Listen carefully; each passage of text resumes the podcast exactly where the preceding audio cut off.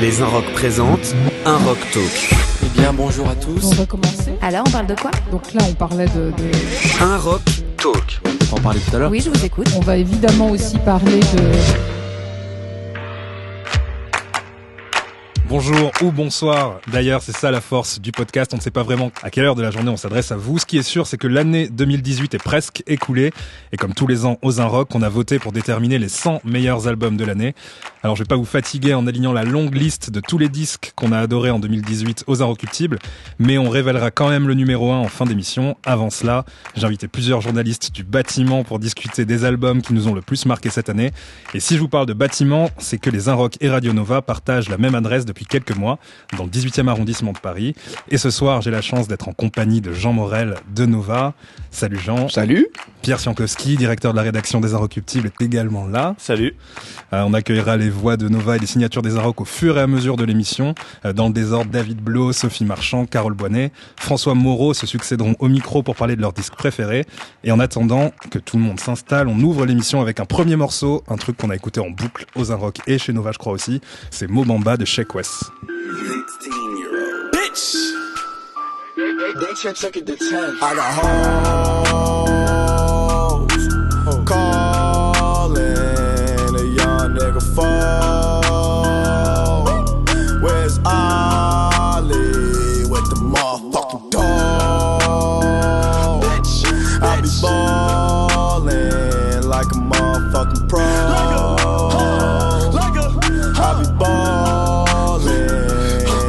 nigga. mom.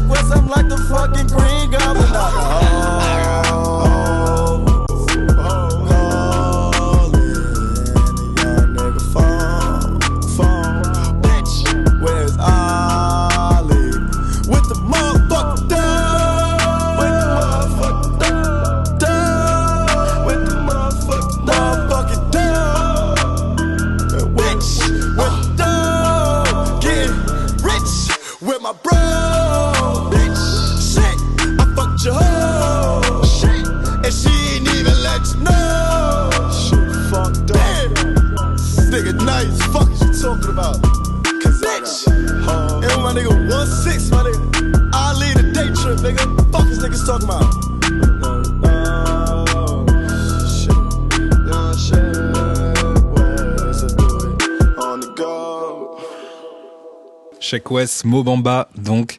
Euh, qui a sorti un album cette année.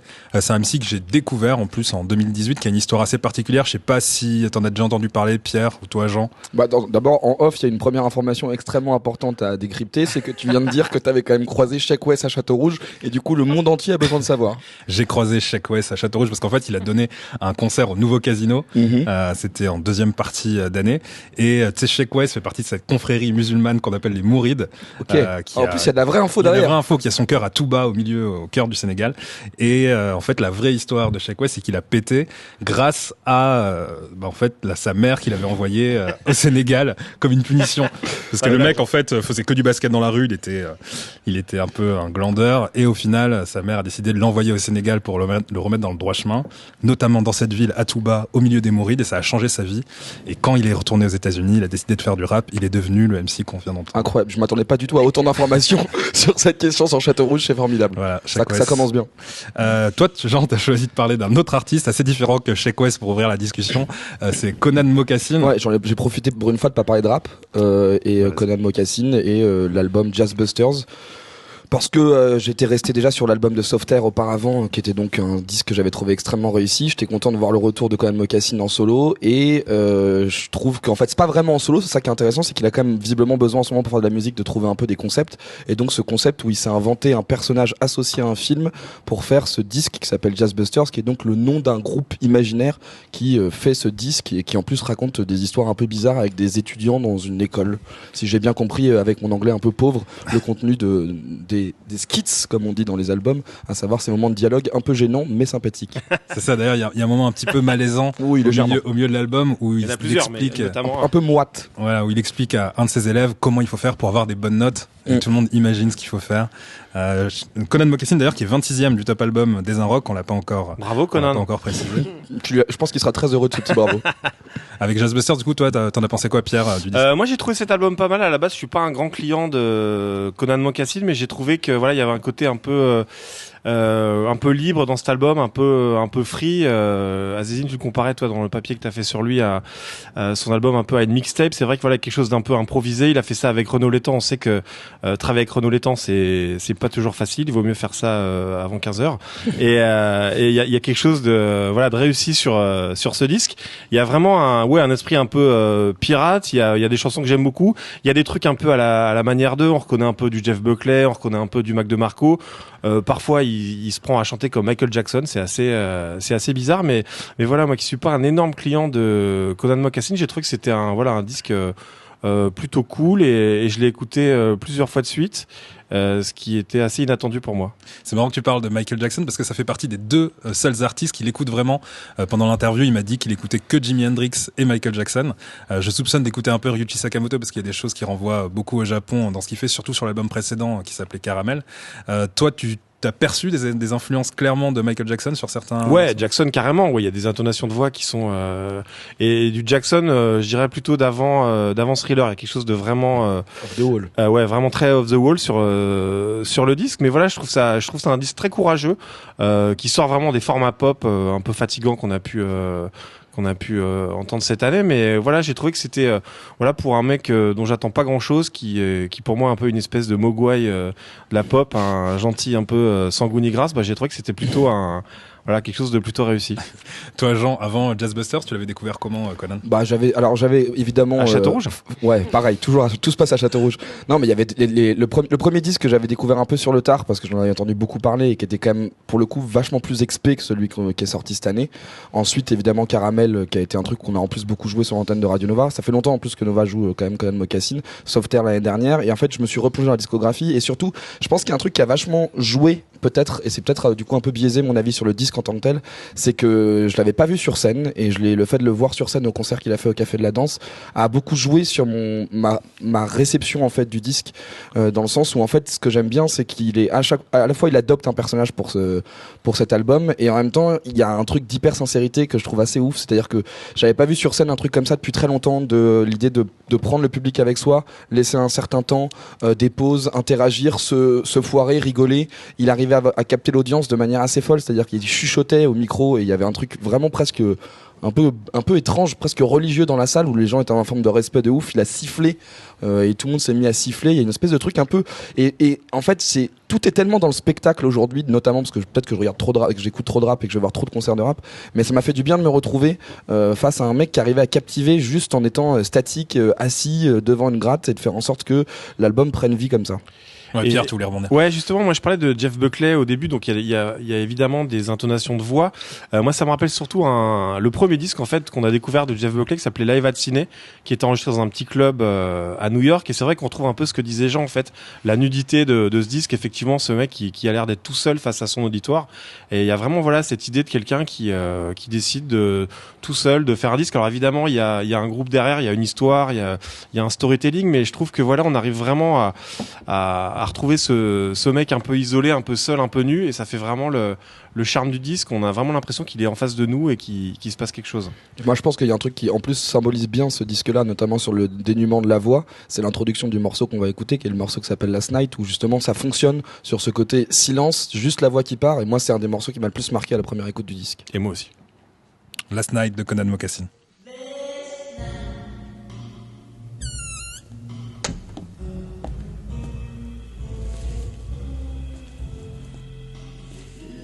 Late night, was it? Oh, sorry I'm late.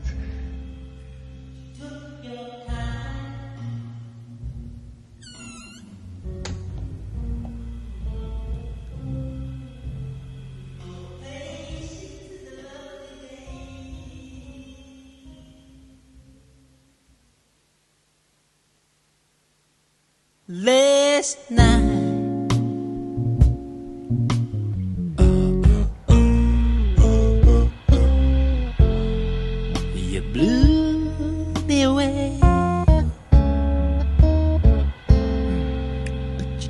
Your time.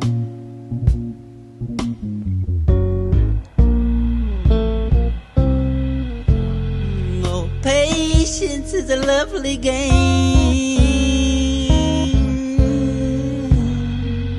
I found out that you love it when I lay. I told you what to do, and you listened to me when I say. Blew you in a second. Did I cry? I told you what to.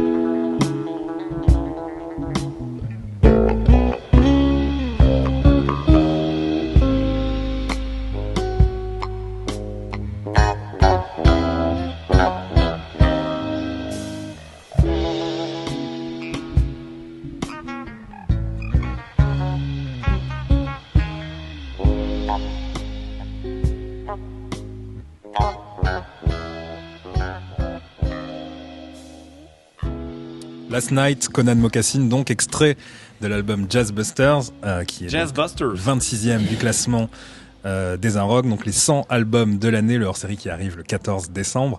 Euh, Jean, t'as décidé de parler d'un deuxième disque, euh, un album qui est pas C'est classé vrai que ça c'est le mot, c'est décidé. dans notre Ouais, top 100. j'ai pris cette décision.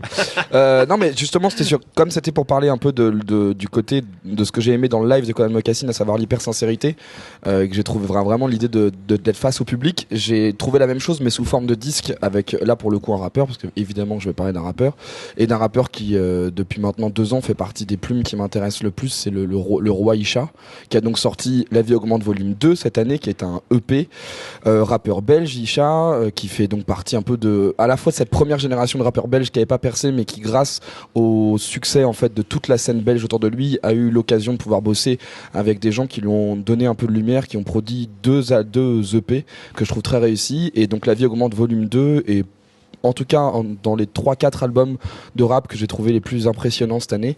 Et justement parce que Isha apporte quelque chose qui maintenant on reparle justement du business du rap où euh, tout est hyper calibré, tout est hyper pensé en amont. Il y a un dévoilement euh, chez Isha que je trouve absolument incroyable. Il se permet de dire sur disque euh, ce que peu de gens, à mon avis, dans la musique se permettent de dire. Euh, et le fait en plus avec des tournures, vraiment des phrases, des images hyper fortes, hyper marquantes. Et euh, j'ai trouvé cet album, enfin ce, ce qui est presque un album pour moi, parce qu'en plus il est très abouti, donc pas un EP. Et euh, je trouve ça formidable. Enfin, j'ai vraiment une passion et même si tu regardes les statistiques pures d'écoute, visiblement j'ai un vrai problème de réécoute en repeat one puisque il est très haut, tr- trop, beaucoup trop haut dans mes charts Spotify. Mais il le mérite. Il faut rendre Isha riche. C'est la moindre des choses.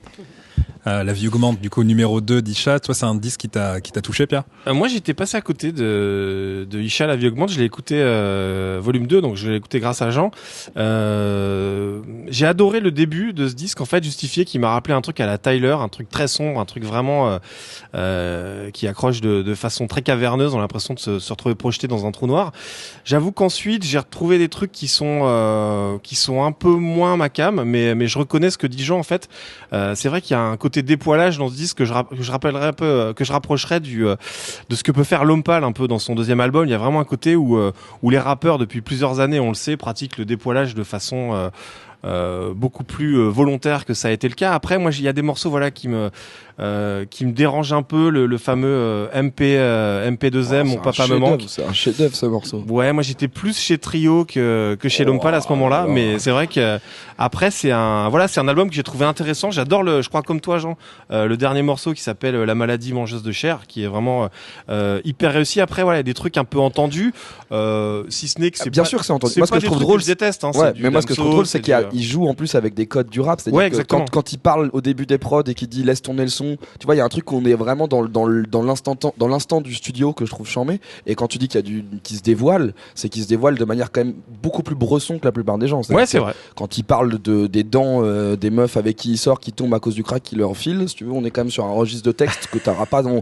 tous les fragilous que tu peux croiser, quoi. C'est vrai. Il y a un truc qui est astucieux aussi sur cet album, donc euh, La vie augmente Astucieux. volume 2, qui euh, renvoie au volume 1 en fait. euh, je sais pas si tu te souviens de la pochette, Jean, qui était les dents du bonheur du Mhm. coup d'Isha, euh, qui était euh, pour la pochette du numéro 1. On sur est très sur du les numéro dents. 2, c'est la, c'est la, c'est le négatif la, ouais, de cette la photo. radio, ouais. Et c'est vrai que le principe de négatif fonctionne très bien sur le disque parce qu'il y a le morceau que tu as choisi qu'on va écouter dans, dans peu de temps maintenant, euh, la maladie mangeuse de chair. Moi, il me fait penser au frigo américain qui était Grave. sur le tout premier. était un euh, pff, Est-ce que tu peux nous parler de ce morceau Bah, Frigo américain, c'est un morceau absolument hallucinant dans la structure parce qu'en gros, euh, il fait, il construit tout un morceau sans expliquer exactement de quoi il parle et il choisit. Bon, on, on- attention, on va, faire, on va parler de métonymie, mais en vrai, il choisit l'image du frigo américain pour euh, pour raconter toute une sorte de lifestyle et de ressenti par rapport à l'ambition et la pauvreté et l'idée d'avoir de voir chez euh, chez son en gros son copain Babtou euh, qui a lui un frigo américain qu'il n'a jamais possédé et l'objet le plus important de ses rêves par rapport à n'importe quoi d'autre, c'est ce frigo américain, le bruit qu'il fait, le fait de pouvoir glaçons. avoir des glaçons quand et c'est fou quoi et il termine même le morceau euh, de- avec des adlibs absolument incroyables où il dit euh, pas chinois hein, américain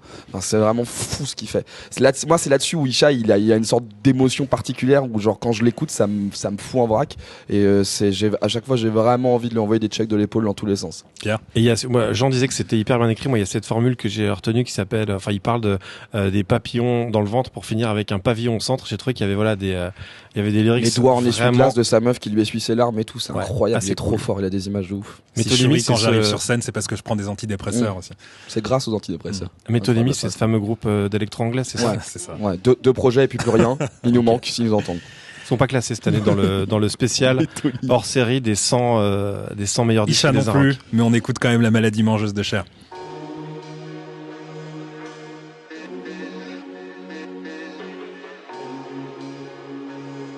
Yeah. Check.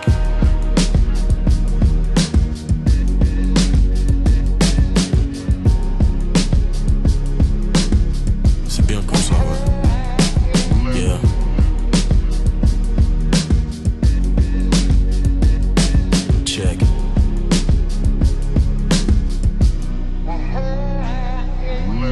Je sais qu'on résoudra jamais nos problèmes.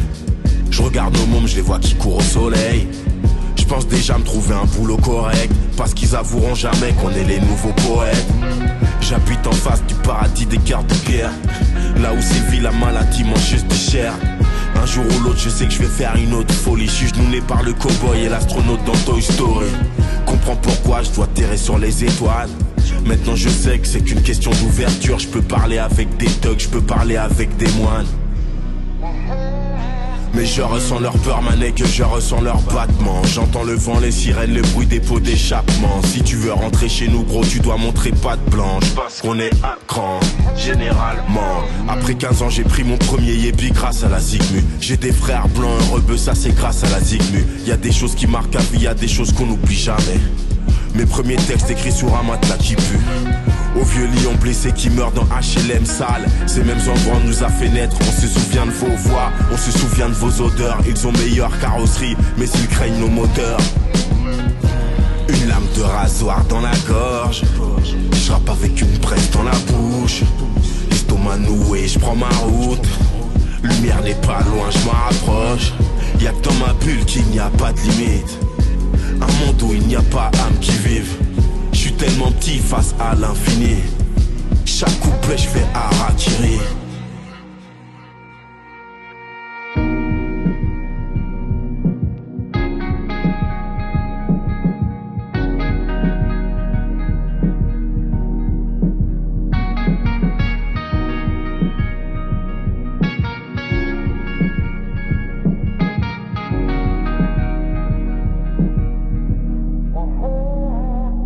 Isha, la maladie mangeuse de chair, donc extrait de La vie augmente, volume 2. Un album, on l'aura compris, qui est dans le top personnel de Jean Morel, mais qui n'est pas dans celui des Inrocks. À la différence de Mitski, euh, qui est 24e chez nous, et qui est le choix numéro 1 pour l'instant, je crois, de Sophie Marchand. Ouais, c'est mon choix numéro un. Alors, euh, je suis très contente en plus de voir que Mitski, elle est dans beaucoup de tops. Elle est, euh, elle est dans le vôtre, mais elle est aussi dans beaucoup de tops américains, beaucoup de tops anglais. Euh, elle est souvent parmi une des nanas les mieux placées, même s'il y a aussi Rosalia qui est très bien placée. Euh, Il y a plein, on pourra en discuter éventuellement du fait que cette année, je trouve que les, les tops euh, anglo-saxons, en tout cas, parce que les tops français sont pas forcément sortis, mais anglo-saxons représentent bien euh, la variété euh, des, femmes dans le milieu musical. Mais Mitski, ouais, et c'est, je suis contente de voir aussi parce que c'est un peu un ovni. en termes de, profil musical, elle est jeune, elle a 27 ans, 20, bientôt 20, euh, 28 peut-être. Elle en est quand même à son cinquième album. C'est une artiste qui est à la base qui vient du rock, euh, rock alternatif, euh, rock indie un petit peu, et qui sur cet album euh, qui s'appelle Be the Cowboy qui est sorti en août en plus, c'est un gros pari de sortir un album en août quand les gens ne sont pas attentifs et qu'ils sont en train de se baigner. Elle l'a sorti, il s'est fait remarquer. Alors les gens ont noté que c'était plus pop que le précédent. Euh, je sais que ça a été notamment le, dans les Arocs, il y a eu un papier qui disait que c'était des influences beaucoup plus pop que les précédentes, les précédentes références sur les autres albums.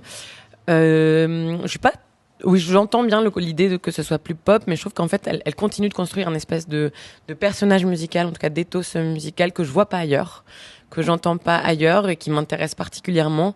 Euh, c'est une, bah alors pour ceux qui la connaissent pas du tout, euh, elle est, euh, elle est japonaise américaine et elle se met en, vachement en scène dans sa musique, mais elle se met pas du tout en scène de façon elle se sublime pas du tout. Sa musique consiste principalement à parler du fait qu'elle est seule, qu'elle est euh, euh, souvent dépressive, qu'elle trouve pas l'amour, qu'elle euh, qu'elle n'a pas confiance dans le fait de le trouver un jour, qu'elle essaie de trouver des remèdes à sa propre dépression.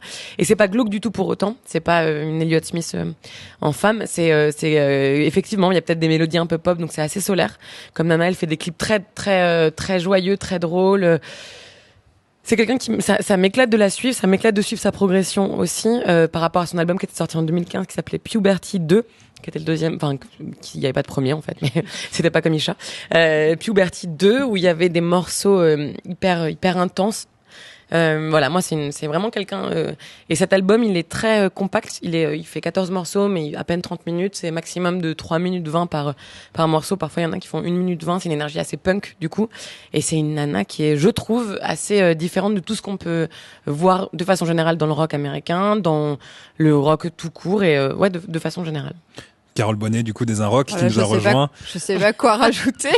J'ai l'impression qu'on a tout dit, on a fait le mais, tour. mais toi, par exemple, personnellement, est-ce que cette différence entre le fond euh, dépressif, très introspectif, et la forme très enjouée, c'est quelque chose qui t'a surpris au début quand t'as écouté euh, ce disque?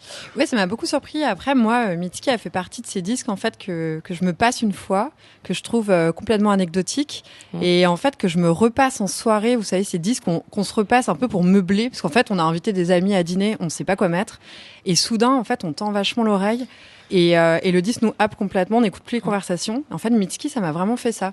Et du coup, je me suis mis à l'écouter euh, vraiment tous les matins en allant au travail. Enfin, il y avait quasiment un... C'est vra- c'est vraiment rentré dans mon quotidien. Elle est rituelle. Il y a un côté saisissant en fait. Complètement. Mitski, je trouve. mais mais pas vraiment la, à la première écoute. Enfin, elle rentre un peu par euh, par la porte de derrière. Enfin, il y a un truc où on l'attendait pas venir en fait, parce qu'il y a un truc qui est assez classique. Enfin, c'est-à-dire elle a une très belle voix, c'est de l'indie rock, très mélodieux. euh, voilà, elle parle principalement de d'amour. Il y a quelque chose qui est assez bon déjà vu, mais qui est au-delà d'être hyper bien fait, qui est euh, qui est, elle touche juste en fait. Ouais. Elle touche, elle, elle touche vraiment dans le mille et les, les textes sont assez beaux. Ouais. Euh, Il y a le texte de Pink in the Night qui donne genre où elle se lamente, elle a dû se faire larguer, un truc comme ça. Donc elle, elle, Elle repense son mec larguer. Elle a- et elle Ouais. dit en fait j'aurais pu regarder ton dos tout le temps quoi, heures, tout, ouais. tout- toute la vie. Et je trouve ça hyper beau parce que enfin pourquoi le dos Enfin le mec lui a tourné le dos. C'est complètement, c'est hyper banal, hein, Mm. mais c'est hyper beau en fait. Mais je trouve qu'elle est vraiment, c'est exactement cette énergie-là, l'idée qu'elle te saisit de, par effraction un petit peu Mitski. C'est-à-dire que c'est pas quelqu'un qui est, l'idée de ne pas être formaté. Je trouve qu'en 2018, ça veut dire beaucoup de choses. Euh, de pas faire exactement un disque qui est attendu. C'est un disque qui aurait pu sortir il y a 7 ans et qui pourra sortir dans 7 ans aussi. Qui, euh, y a pas trop de temporalité. non, ouais. non, non, il, il correspond pas ni effectivement, et c'est pas très original, mais du coup c'est aussi une façon de, de ne pas être un marqueur temporel.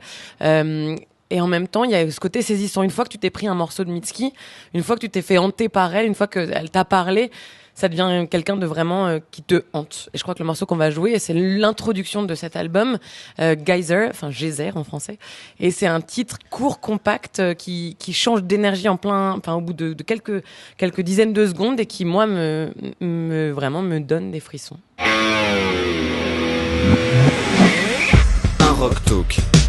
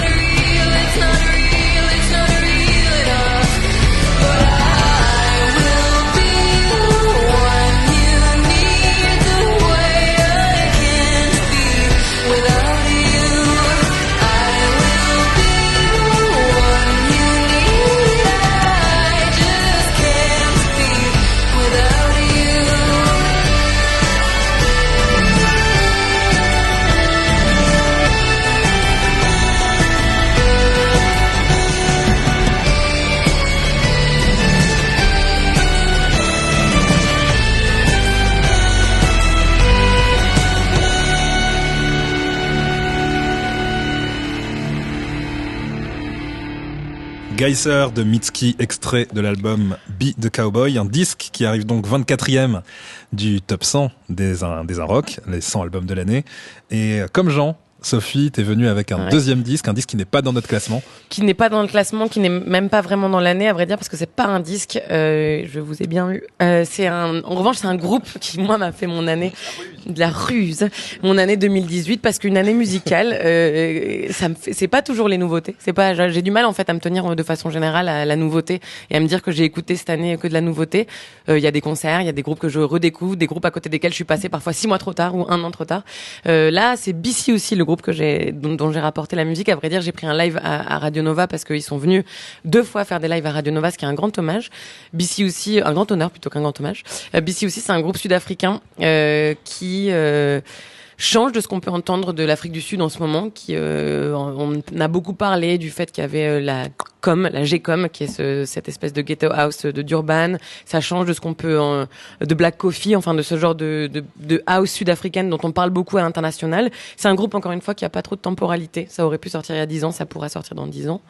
Euh, mais c'est un groupe incroyable euh, que je trouve euh, inédit, extraordinaire. C'est une énergie notamment en live. Euh, je crois que toi tu les avais découverts au Transmusical Ouais, ouais, il y a deux ans. en- il y a deux ans. Il y a deux ans, on était en quoi 2015 2016, 2016, ouais, Transmusical. Et euh, ouais, ouais, je les avais découverts. On m'avait traîné euh, donc à, à leur concert. Je connaissais pas du tout. J'avais suivi en bonne suiveuse. Et je m'étais pris une énorme claque. J'avais trouvé ça vraiment incroyable. Il y avait une énergie de dingue. Et, euh, et ensuite, je les avais appelés Bécuc toute la soirée en disant genre ah j'ai vu un groupe incroyable, mortel, ça s'appelle Bécuc. Les gens me regardaient en air hyper gêné. Je savais pas trop que- si j'étais saoul déjà ou Il pas. faut, il faut peut-être préci- préciser pour les gens qui nous écoutent ouais. que c'est BCUC prononcé à C'est l'anglaise. BCUC, voilà. Il faut vraiment le prononcer pour les gens Ouais. qui nous écoutent. BCUC. Pour ne pas vous taper la honte pendant toute une soirée au Transmusical comme moi, il y a deux ans donc. Et, euh, et vraiment, ouais, moi je les trouve dingues. Ils ont une énergie. Enfin, c'est vraiment un groupe euh, live. Bah en fait, c'est de toute Euh, manière, je crois que c'est un, c'est un groupe qui peut pas exister en dehors, dehors- dehors- en dehors du live, pardon, parce que euh, leurs albums pff, durent entre euh, 50 et et 200 minutes s'ils ont envie. C'est des, chaque titre dure 19 minutes. C'est une sorte de transe en fait. C'est carrément une infinie euh, dans laquelle on se perd. Il y a du post-punk, euh, Ouais. il y a des rythmes sud-africains. euh, C'est vraiment un, un joyeux mélange. Bah, une sorte de. C'est comme si on était un peu dans un fleuve ou dans une, je sais pas, une essoreuse ou une machine à laver. Il y, a- y vraiment un truc qui, qui vous happe et, euh, et qui te fait suer ouais. aussi parce que le justement si, si, je- si cette année j'ai particulièrement aimé c'est que je les ai vus beaucoup de fois en live. Euh, et en fait à chaque fois ils arrivent à prendre le New Morning autant que la Villette qui sont des salles qui sont grandes. Euh, ils arrivent à tout d'un coup saisir une foule de 200 300 peut-être euh, j'imagine que bientôt ça va être beaucoup plus. Mais dans une espèce de transe et c'est-à-dire que tu n'as aucune conscience du temps qui s'écoule tu sais pas si tu viens de de, de prendre trois minutes de morceau ou si tu es à la 19e minute. Il y a un côté tu sors de là tu es complètement rincé mais tu partages euh, la conscience parce que c'est vraiment ça leur idée c'est d'une transe qui est pas uniquement euh, euh, par la percu c'est pas une transe percussive uniquement c'est le, mec te parle non-stop il sollicite ta, ta pensée ta parole il parle de l'Afrique du Sud aujourd'hui il parle de l'héritage complexe de Mandela c'est quelqu'un qui est très politique ce sont des groupes qui euh, qui sont vraiment très politiques qui euh, euh, ont participé dans des dans des manifestations en Afrique du Sud dernièrement enfin c'est c'est vraiment une pensée euh, très construite très argumentée c'est vraiment une une conscience de la culture sud-africaine et de la politique sud-africaine. Et quand bien même euh, t'es euh, t'es euh, t'es français bien même tu ne parles pas l'anglais euh, il y a un art qui te encore une fois je crois que c'est le côté être saisi qui m'a plu euh, dans le groupe il y a un art ça te ça te prend et ça te ça ne te lâche pas jusqu'à ce que tu sois effectivement totalement Puis ils essoré. remettent une lumière hyper positive sur euh, Soweto, enfin sur tous ces townships euh, sud sud-africains desquels on parle généralement pour la violence, euh, etc. Ou, euh, et, euh, et je trouve que voilà ils essayent de, de montrer qu'il y a il y a pas que ça en fait. Ouais. Enfin, il y a, il y a un- il y a une énergie qui est hyper positive chez eux. La danse, la trance et aussi la réflexion et l'engagement du coup à l'écoute de BCUC qui était passé en live chez Nova.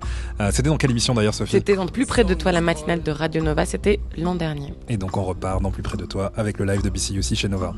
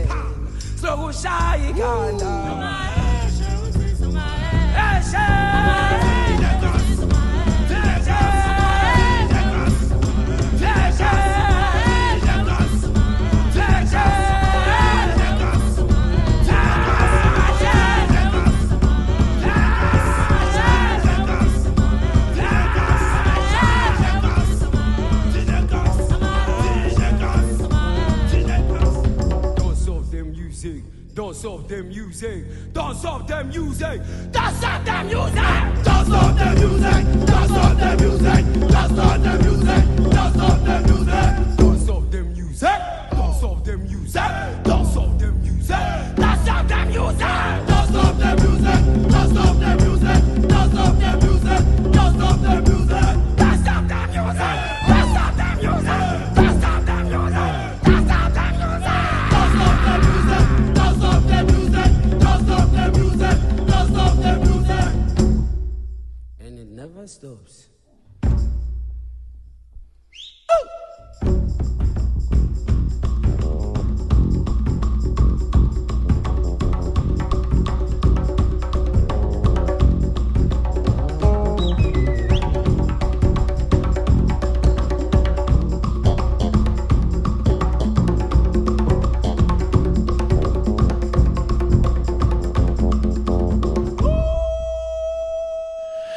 C'était le choix de Sophie Marchand de Radio Nova. Euh, dernier emplacement euh, de la soirée ou de la journée, ça dépend à quelle heure vous nous écoutez. David Blo qui vient de s'installer de Radio Nova et François Moreau Martinez des Inrocks. Salut. Salut. J'ai rarement été appelé emplacement, mais vas-y. Hein, Bah, mais- Remplacement, remplacement, remplacement. bah, c'est encore pire. Bonsoir. Et donc euh, tes choix, David, du coup, euh, c'était assez drôle parce que tu m'as fait un mail en me disant que tu voulais à tout prix parler de Kurt Weill et de Tayana Taylor et t'avais un twist, un lien entre les deux artistes. Alors, bon, bon, bah, eh, les médias ne mentent pas, on va dire la vérité. Non, tu m'as demandé mon disque et dans la liste des Unrock de choisir un autre disque. Et donc, j'avais pas compris qu'il fallait les lier, donc j'ai pris un disque perso qui n'était pas dans la liste, c'était Teyana Taylor. Et effectivement, un disque qui, était dans la liste, qui est Kurt Weill. Mais j'avais pas compris qu'il fallait trouver un lien. Donc je me suis creusé la tête et j'ai trouvé un lien parce qu'effectivement, musicalement, ça n'a bah, a priori strictement rien à voir. Mais mais euh, non bah euh, je euh, présente l'un et puis je trouverai le, le pitch à la fin quand même. Ça Euh, marche. Bah, euh, Kurt Weill, en tout cas, qui est Mm. 42e euh, du top 100 des Inrock. Et c'est un Cette artiste... année parce que l'année prochaine il va grimper encore. On, on espère s'il ressort un disque parce qu'il a l'habitude d'en sortir beaucoup. Euh, on l'avait notamment entendu aux côtés de Courtney Barnett. Toi, euh, François, tu Ouais. as, eu le, le plaisir de le rencontrer, Kurt Weill, pour un gros papier euh, Ouais, dans les Inrock. absolument. Je l'ai rencontré plusieurs fois cette année même d'ailleurs.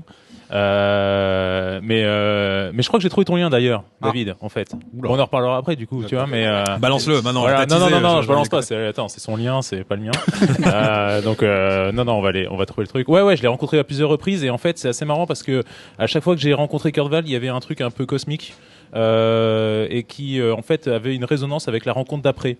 Euh, la première fois, c'était à Québec, euh, croisé dans un ascenseur, en fait.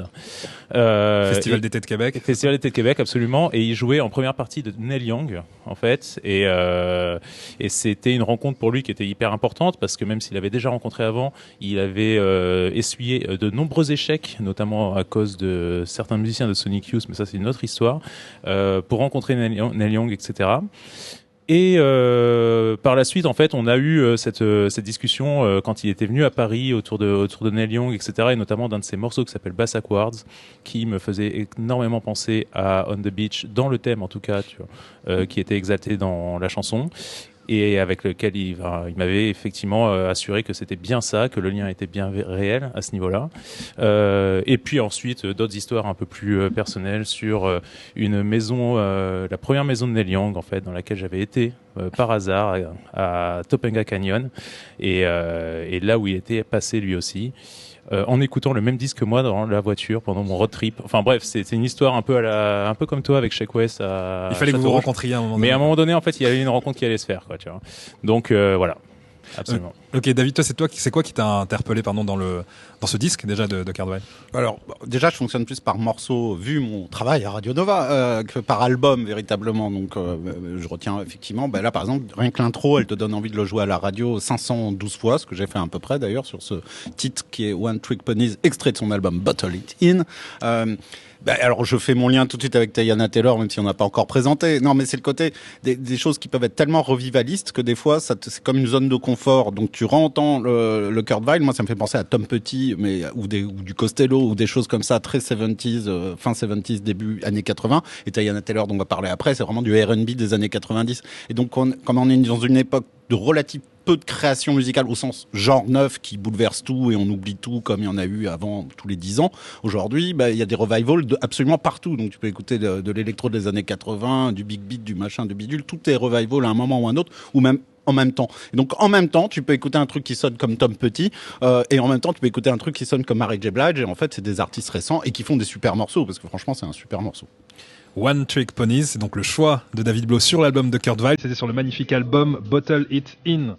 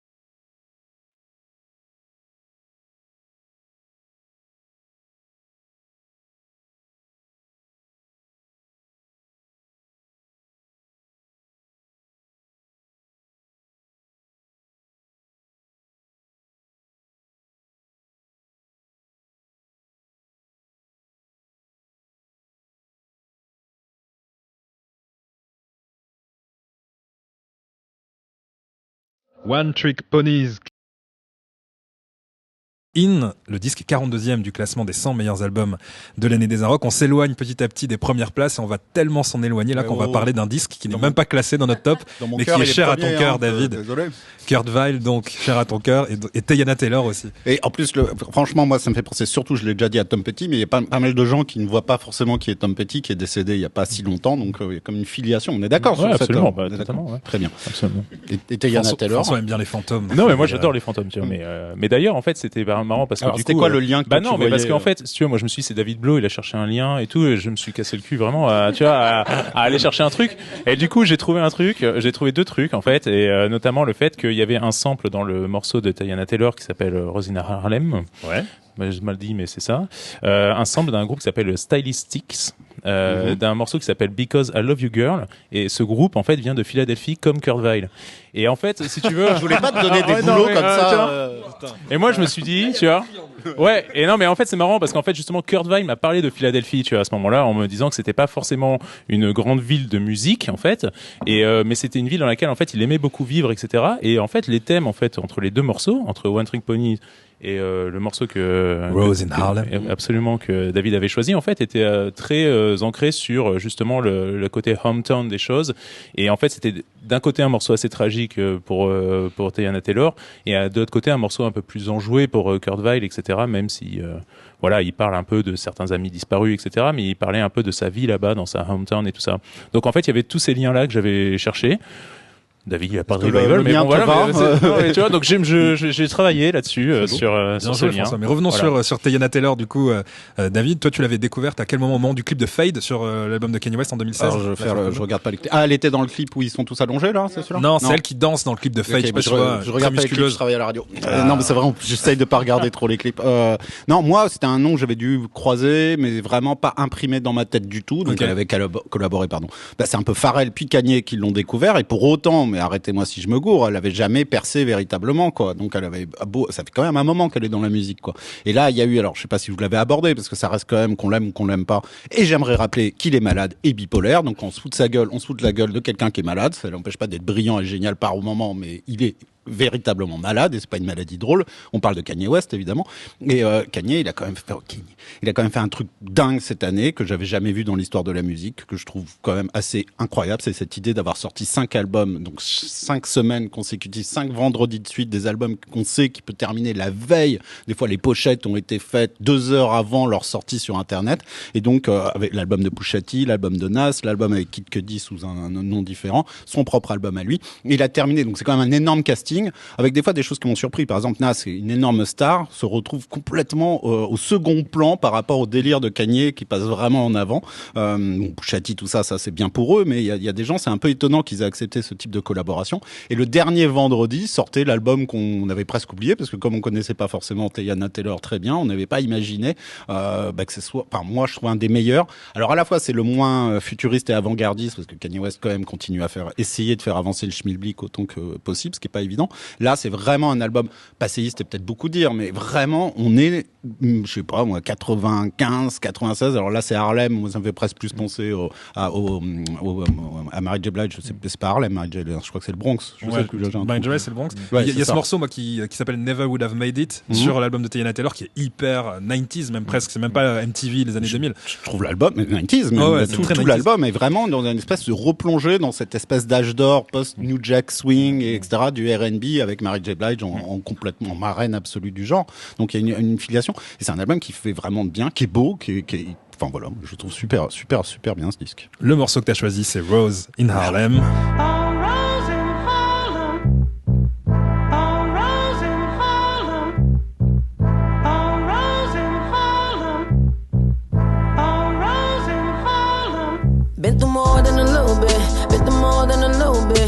ain't calling no names out, no, no free promotion.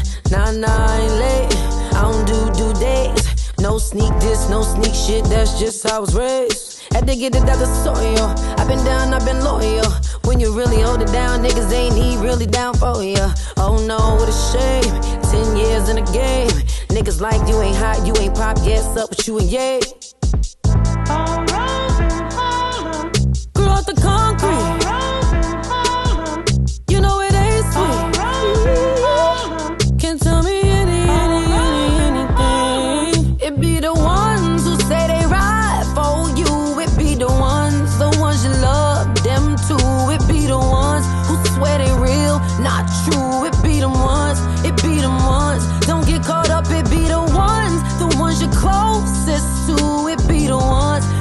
Trust them to. It be the ones, the ones you look up to. It be the ones. Don't get caught up, young love. Grew out the concrete. You know it ain't sweet. Can't tell me any, any, any, anything. Been through more than a little bit. Been through more than a little bit. But I ain't calling no names free promotions. If it ain't about blessings, I can't even address it. I just bought my third house, no album out, and I got a mask. And what do she do? I do everything. I move everything. Put that on my wedding ring, put that on my baby name. All these fake smiles, these six months just came from a dentist. I can tell it ain't genuine. I get so offended.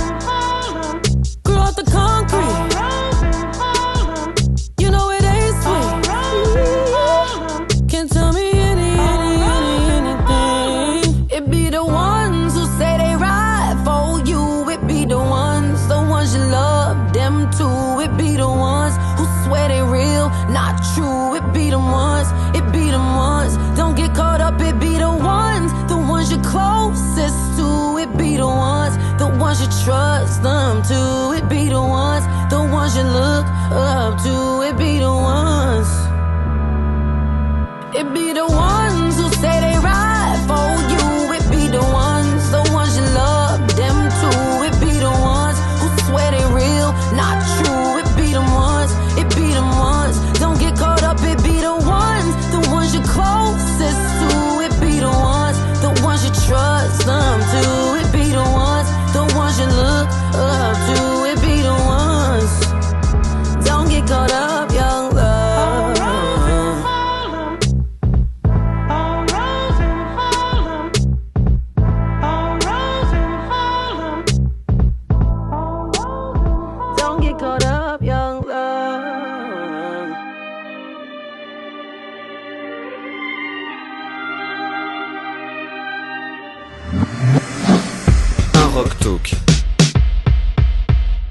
C'est le moment de dévoiler le nom de l'artiste qui a publié l'album de l'année pour nous, aux un rock. Alors pour vous expliquer comment se déroule le vote, on, sélectionne Bon, c'est Magouille tous et compagnie, c'est bon, des magouilles. ouais. Il y a un moment où c'est un peu un peu vrai ce qui se passe. Donc on sélectionne tous nos 20 meilleurs disques de l'année de manière individuelle. 20 points sont attribués au premier de chaque classement, 19 points au deuxième et on continue à dévaler la pyramide de la mauvaise foi jusqu'au numéro 20 qui récolte un seul et misérable point. Euh, Cette année, tout en haut de la pyramide, c'est donc un album français qui est arrivé très, très nettement en tête. Un disque qui plaît aux deux maisons euh, que sont les Inrock et Radio Nova, je crois. Euh, et ce disque, c'est Flavien Berger, Contretemps. Un disque, nous, on s'est pris en pleine tête. Euh, J'imagine que c'est le cas pour la plupart des personnes autour de la table, mais euh, il y a peut-être des discordances. Toi, François, comme tu es en face de moi, je vais te poser la question tout de suite. C'est un, album qui t'a percuté. Ouais, ouais, moi, c'est un album qui m'a percuté. Je l'ai mis direct dans mon, dans mon top 10. Euh, bah, c'est un album, en fait, qui, c'est un album à tiroir, en fait. C'est un album que tu redécouvres sans cesse. Tu, l'écoutes, tu crois que, tu crois que tu connais tout de l'album. Et en fait, au final, il porte très bien son nom. Euh, Contretemps, c'est un album, en fait, euh, où euh, je crois qu'il y a une phrase de Flavien Berger dedans qui dit euh, tu as plié le temps ou etc. Et en fait, je pense que c'est ça. En fait, c'est il y a plusieurs dimensions, il y a plusieurs façons d'y entrer, il y a plusieurs choses à découvrir. Et, euh, et je pense qu'en fait, c'est comme ça qu'il a qu'il a envisagé, quoi, comme une sorte de quête intérieure pour lui, mais qui finalement en fait a fini par euh, happer tout le monde en fait euh, avec euh, avec sa propre euh, psychose à lui, enfin ses propres questionnements. Et, euh, et en ça, je pense qu'en fait, c'est un album qui qui dit beaucoup de choses en fait de l'époque et, euh, et je pense qu'en fait sa place au numéro 1 est vraiment vraiment méritée quoi. David, t'as été happé par la psychose de, de Flavien Berger? Pas tout. Il y a des choses, il y a des moments où je, je, je, je pars complètement ailleurs. Et, mais c'est, ça m'arrive souvent que les choses en français, la langue française me ramène sur terre beaucoup plus que l'anglais où je capte des mots sans faire attention et encore plus qu'évidemment les musiques instrumentales, que ce soit des musiques de films ou de la techno, machin. Donc, et, je dit, il y a des phases instrumentales aussi marquées. Non, moi, ce que j'aime, bon, déjà, je, veux dire aussi qu'ils s'en prend plein la gueule par ailleurs, c'est-à-dire, euh, c'est le genre sur les, un- un genre de bonhomme sur lequel les gens aiment bien taper aussi en disant, oh, le truc branché du moment, mais il y a un vrai sérieux talent euh, derrière. Je crois que ça, c'est indéniable. Moi, c'est alors je re- reviens sur une histoire plus de morceaux que que d'albums, mais un morceau comme Brutalisme, c'est vraiment une mélodie merveilleuse. Le bonhomme est adorable, il est passionnant, il a des, des tonnes de gens à faire de la musique aussi. Donc, euh, je, alors tu disais tiroir tout à l'heure, je crois que nous n'avons pas fini d'ouvrir les tiroirs de la carrière et de la vie de Flavien Berger. Mais je, je crois que c'est un truc intéressant ce que tu dis sur le côté, il s'en prend plein la gueule parce que parce que pop en français, qui en ce moment euh, marche très bien. Enfin, voilà, on est on est on est conscient du fait qu'il y a énormément de choses en français qui se font et qui fonctionnent très bien. Et il y a des gens, euh, des, des confrères, des concerts, qui ont considéré qu'il y avait une espèce de vague uniforme de ce qu'était la pop française en 2018, euh, une vague qui irait de Juliette Armanet à Angèle, en passant par euh, bah, Flavien, en passant par Eddie de Préto. Je crois que déjà il y a beaucoup y a beaucoup de talent dans ces gens-là, même si c'est pas forcément la ligne de Radio Nova ou de la ligne des Rock. Mais je crois aussi que Flavien Berger ne se place pas dans cet héritage-là.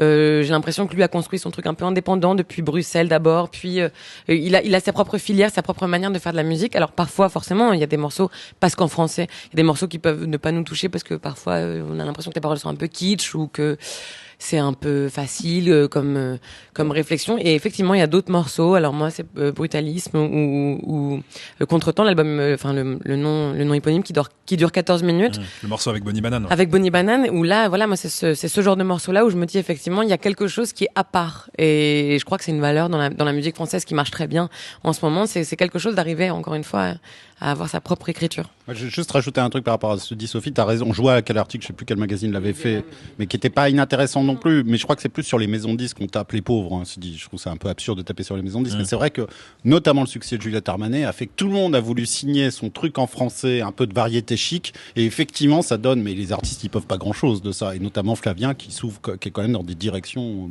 beaucoup plus variées et ouvertes. C'est ça, et puis on le voit même avec les personnes qu'il a invitées sur scène à l'Olympia pour jouer.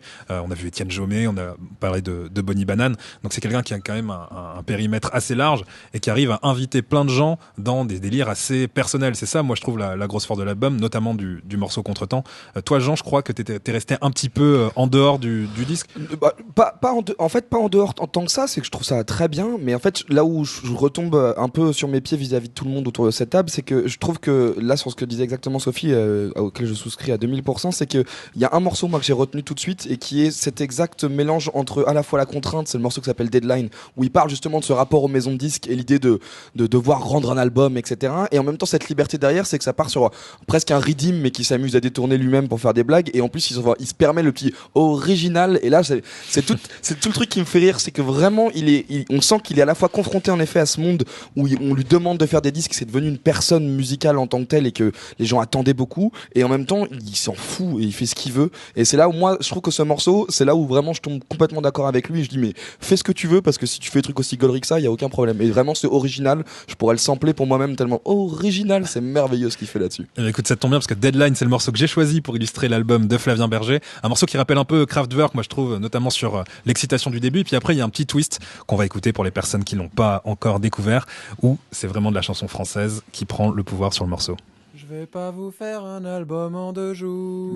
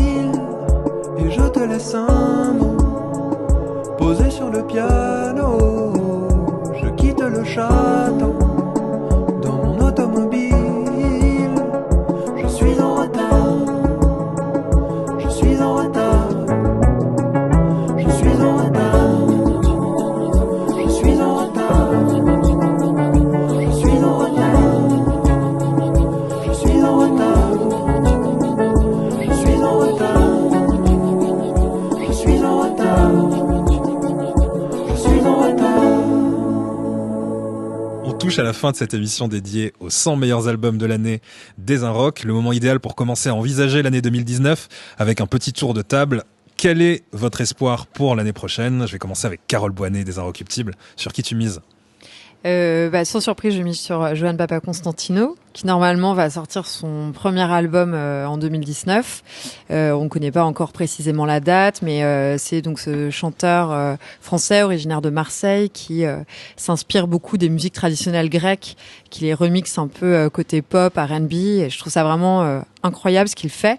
Euh, Il y a, a qu'à voir les clips. Et ce que, ce que je trouve dingue avec lui, c'est qu'en fait, il est tout seul sur scène et il assure un live qui est absolument bluffant. Euh, donc pour moi, c'est en fait c'est vraiment le signe de quelqu'un qui ira assez loin. C'est-à-dire que c'est pas juste euh, une somme de quatre clips perdus sur YouTube avec euh, un mix entre musique traditionnelle grecque et R&B. Euh, c'est vraiment quelqu'un qui, qui maîtrise quelque chose en fait. Et je trouve qu'il le prouve, euh, voilà, sur scène. Euh, faut, faut absolument le suivre. Ouais, super guitariste aussi, super instrumentiste. On a Incroyable. à Pas trop en parler, mais c'est Et très bon peintre aussi. On l'oublie. Il est aussi, il peint. Et je trouve ça vraiment incroyable. Pour moi, c'est entre le Caravage et Windows 98. et j'ai jamais vu ça. Alors, on aime, on n'aime pas. hein. Je pense que y a, ça, ça fait pas l'unanimité, mais euh, moi, ça me touche euh, vraiment énormément. On peut écouter la musique de Johan Papa Constantino et se perdre dans ses peintures en même temps. Euh, David, toi, quel est ton espoir pour l'année prochaine? Euh, bon, j'allais dire une bêtise, je vais passer ma bêtise. Euh, L'espoir, David, depuis longtemps. non, j'allais dire François Bayrou me semble un remplacement idéal. Bon, bref. Euh, non, il a, sorti un album cette année, donc il a déjà fait des albums, mais un- euh, je viens d'y penser. Il y a un mec que je trouve assez doué qui s'appelle Jardin sur euh, ce label confidentiel mais classe qui est le Turc Mécanique. Et je suis assez étonné de ce qu'il fait musicalement parce que ça vient aussi bien du punk avec un, coche- un côté hyper alternatif, euh, assez violent et assez rentre dedans, et à la fois des, des espèces de mélodies simplissimes mais au sens euh, bon du terme. Donc il y a un équilibre chez ce gars que je trouve vraiment intéressant. Donc retenez ce nom, à retenir d'ailleurs, Jardin, et, euh, et sur le Turc Mécanique.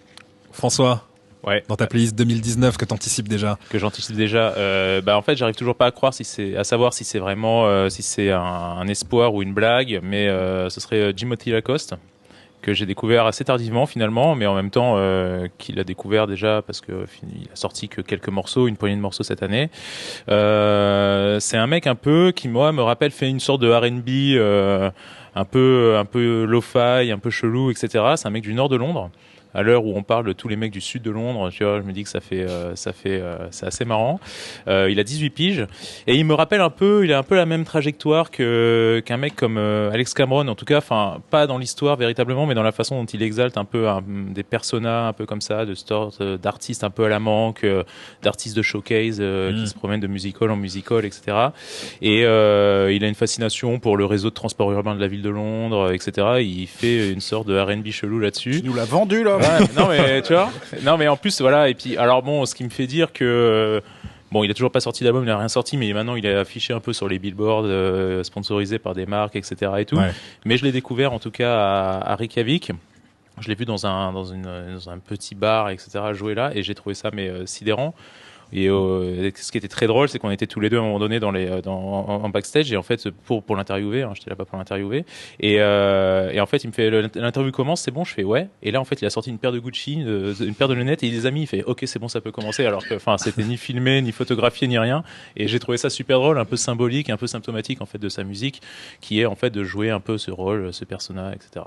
Jimothy Lacoste. Donc, Sophie, Marchand. Euh, alors, euh, il y a une, moi, il y a une artiste dont j'ai hâte. Alors, c'est pas du tout un espoir vu qu'elle a déjà tout pété, mais j'ai vraiment hâte de voir son sa trajectoire. Rosalia, j'ai hâte de voir ce que ça va faire. Le fait d'avoir une artiste espagnole qui perce à ce point-là dans le monde entier, avec en plus, un, de façon générale, un des charts américains qui sont en train de se tourner vers le vers le vers le, milieu hispanophone. J'ai vraiment hâte de voir est-ce qu'elle va influencer, est-ce que Rihanna va se mettre à faire du flamenco. Franchement, j'ai vraiment hâte de voir. Mais ça, c'est pas un espoir parce qu'elle a déjà tout réussi avec son album Malamente qui cartonne dans les charts.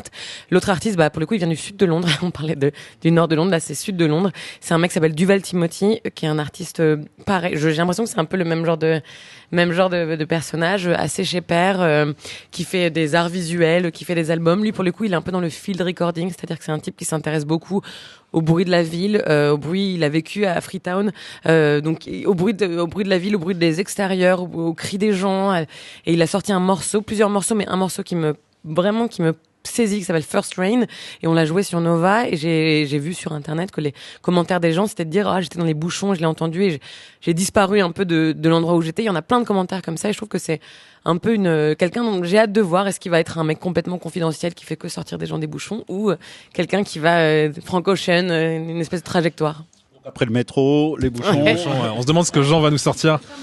Euh, non, non, je vais pas être sur les transports en commun. Euh, non, moi, c'est autant avec euh, Isha dont je parlais au début, ce que je trouvais, ce que je trouve formidable chez lui, c'est euh, l'économie de mots et le fait qu'en très peu de phrases, il arrive à dire un truc incroyable. Là, je parlais d'un artiste qui, pour le coup, est plutôt dans le genre, hein, il veut en mettre beaucoup parce qu'il a trop d'idées. C'est un gars qu'on a commencé à jouer euh, dans Bam Bam avec Sophie qui s'appelle Arthur, euh, qui a sorti un album qui s'appelle Wouf Wouf. Euh, et donc, en gros, c'est plein de petits morceaux qui font 1 minute 30 à chaque fois. Et dans chacun des morceaux, tu sens que il a, il lui passe trop de trucs dans la tête et qu'il a envie d'expérimenter plein de choses. Et du coup, j'ai hâte de voir euh, une fois qu'il aura euh, sorti, maintenant qu'il a sorti ce premier disque où en gros il, il a purgé tout ce qu'il avait envie de purger et que peut-être avec un peu d'épure et un peu moins vouloir mettre de choses, je pense que ça peut faire des- un, un truc assez formidable. Et euh, c'est très compliqué à écouter, mais je trouve ça vraiment, vraiment, vraiment incroyablement intelligent. Et, euh, et du coup, j'attends beaucoup de, de Arthur et de Wouf Wouf parce que j'adore dire Wouf Wouf, donc je peux le répéter plein de fois. David, je crois que tu voulais rajouter Juste, je viens d'y penser parce que je, je faisais mon classement de fin d'année dans mon émission tous les soirs qui s'appelle euh, Le Nova Club. Incroyable. Tu ne te souviens On plus le- de l'émission, J'allais dire, j'allais dire le blowjob. hein. Waouh. Euh, pardon, Ravin Lani. Qui est vraiment une chanteuse R&B aussi, produite par euh, Steve Lacey notamment, et elle a pas, en- elle a même pas 19 ans, je crois, donc elle a pas encore fait euh, d'album Ouais. véritablement. Donc voilà. Ok. et toi Bah moi, moi tu sais, moi je suis bloqué sur Check OS Château Ah. Rouge. J'attends de le croiser. D'ailleurs, je vais rentrer chez moi tout à l'heure. J'espère pouvoir euh, le revoir. C'est mon, c'est mon amoureux de l'année 2018, Check OS. Euh, merci. En tout cas, merci à tous de nous avoir suivis pour ce vous. premier podcast euh, synergique. J'ai employé le mot synergie entre Radio Nova et les Inrocks. Euh, C'était un peu le bordel aussi, mais euh, voilà, je vous rappelle qu'on retrouve Jean Morel et Sophie Marchand tous les jours du lundi au vendredi à 17h45 sur Nova pour 18h, Bam Bam. 18h45. Invente les 18h horaires, hein, pile. Ah, je, je suis en avance, je suis en avance sur le 18h futur. pile 18h45, bam bam. 18h pile. 18h pile. 18 Je vais la refaire. 18h, bam bam, le bureau des affaires musicales. Jean est aussi là le week-end, tous les samedis, 18h30, j'ai juste. Oui, c'est bon. Pour Grunt, l'émission rap français de Radio Nova. David Blo, le Nova Club, du lundi au vendredi, 19h30. Merci encore, n'oubliez pas de lire les Inrocks chaque mercredi et choper aussi votre hors-série Les 100 meilleurs albums de l'année. C'est disponible en kiosque et sur internet dès le 14 décembre. Ciao, bonne fête à tous. Merci d'avoir participé Merci. à ce premier podcast. Merci. looking out on the morning used to feel so uninspired. And when I knew I had to face another day.